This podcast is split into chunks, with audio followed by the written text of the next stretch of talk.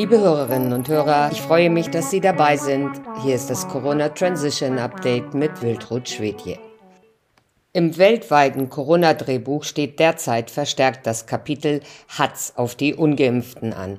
Dabei bedienen sich die Marionetten der Virusdrahtzieher, seien es Politiker, Medienvertreter oder irgendwelche wissenschaftlichen Experten, feinster Propagandamechanismen.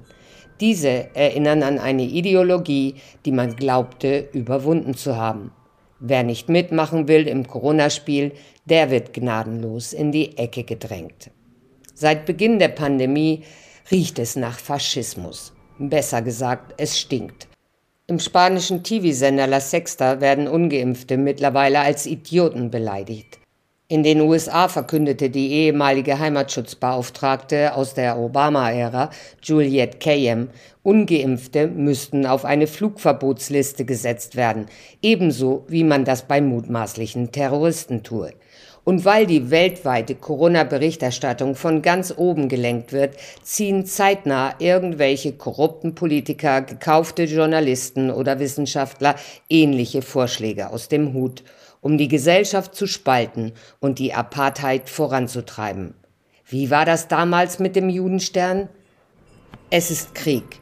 Dieses Mal ist er anders. Das Blut fließt nicht sichtbar. Die Kampfstrategien sind subtiler. Trotzdem sterben viele Menschen. An Grausamkeit und Unmenschlichkeit kann es dieser Krieg allemal mit anderen Weltkriegen aufnehmen. Wie immer geht es um Geld und Macht. Die Kriegstreiber kommen aus den gleichen Nestern. Wussten Sie, dass auch die ersten beiden Weltkriege durch Finanzmanipulationen ausgelöst wurden? Das jedenfalls sagen Experten wie Christian Kreis, Professor für Finanzierung und Wirtschaftspolitik an der Hochschule Aalen.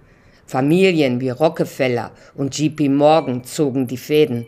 Auch die Rothschilds und Warburgs mischen gerne mit. Ebenso wie andere Familien, die etwas auf ihren Stammbaum halten. Sucht man nach den Verantwortlichen des Corona-Kriegs, muss man sich nur eine Frage stellen. Cui bono? Wer profitiert? Wer hat den Nutzen? Auch diesmal sahnt eine kleine Macht- und Finanzelite enorm ab. Die Menschen spielen keine Rolle. Das Fußvolk wird manipuliert, ausgequetscht und verheizt. Und noch ein kleiner Ausflug in die Welt der Sprachwissenschaft. Der Begriff Faschismus wird vom italienischen Wort il faccio, das Bündel, abgeleitet. Und es steht für die Bündelung von Macht bei einer kleinen Menschengruppe. Auch das habe ich von Professor Kreis gelernt. Einfach hinschauen. Et voilà, da sind sie serviert auf dem Silbertablett. Diesen und viele weitere Artikel finden Sie auf unserer Website www.corona-transition.org.